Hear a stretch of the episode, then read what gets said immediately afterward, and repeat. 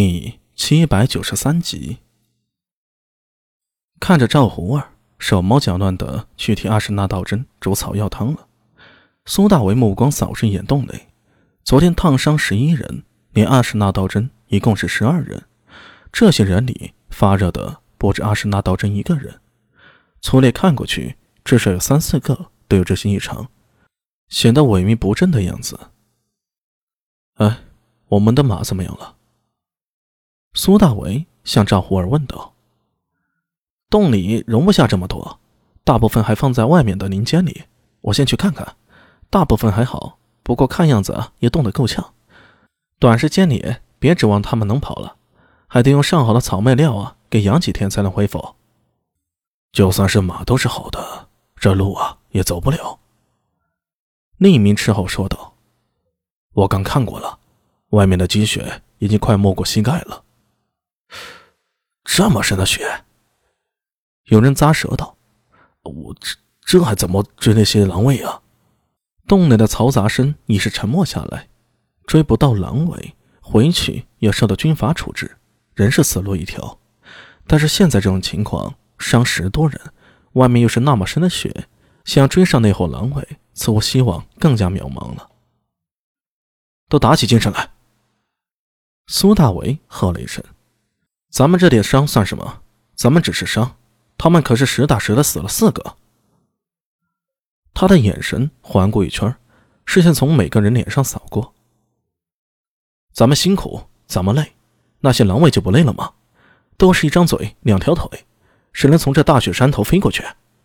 现在就是一股劲儿，都撑住了，跟着我，一定能将那伙狼卫给抓到。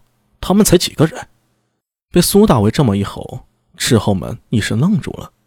赵胡儿首先喊道：“啊，对朕说的是。”接着其他人也跟着应和，三三两两，直到所有的斥候都有了笑容，就连躺在地上的几个病号呢，都趁着身体笑了起来。又说别人说这话他们不信，但是苏大为他们却信了。就凭这一路来苏大为的表现展现出的力量，给予斥候们极大的信心。至少到目前为止，这一伙斥候里还没有死人。而苏大为的带领下，大家也没中任何的陷阱。狼卫已经死了四个了，他们还能有几个人？苏大为所说乃是不争的事实。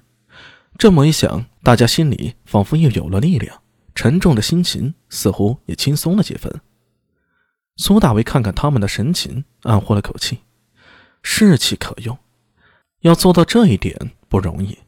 从加入珍稀唐军开始。其实一路上，他这个斥候对阵做的并不轻松，一直在学，在观察。包括跟着阿什纳道真进入金山这几天，他也在思考如何能令这伙斥候对自己言听计从，令行禁止。最后，还是阿什纳道真说的对：展现力量，足够的力量，能给手下兄弟最大的安全感。而高明的统帅，只要不断带领手下兄弟们夺取胜利，不断的胜利。就足以令所有人打上鸡血，发挥百分之一百二十的力气。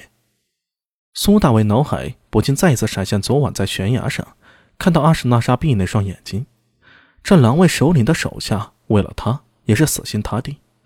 看来此人也是一个能带给狼卫胜利的首领。昨天那四个狼卫被苏大为踹下山崖的肯定是死透了，剩下三个人，一个人被斩断了双腿，在这种条件下流血不止。等苏大为将斥候队的火扑灭，再翻上去看时，尸体早已凉透了。最后两人用直刀的那个人脖颈被苏大为的横刀绞烂了，死的不能再死了。还有一个被他用横刀削鼻梁的用枪狼尾。苏大为当时本来想留下来做个活口，便于套取情报，可是他没想到的是，等他上到岩顶时，却看到一条血淋淋的血痕一直拖到悬崖边。这狼卫身受重伤。知道自己逃不了，居然选择从悬崖上这里跳下去自尽了。苏大为当时一脸愕然，心下也对阿什纳沙比越发的警惕。能让手下效死力，为他舍生忘死，这个狼卫首领让人细思极恐。收回心里的思绪，苏大为看了一眼赵胡儿，开口道：“我们不能一直在这儿等着，现在拼的就是意志力，留几个人照顾伤员。”剩下的跟我继续追击那些狼卫，赵虎儿看了他一眼，欲言又止。有话就说。队长，火长对我有救命之恩，我想留下来照顾他。赵虎儿向他央求道。苏大为略一思索，点了点头。还没等他开口说道，突然身旁传来了阿什纳道真虚弱的声音：“留，留个屁！”呃，火长，你醒了。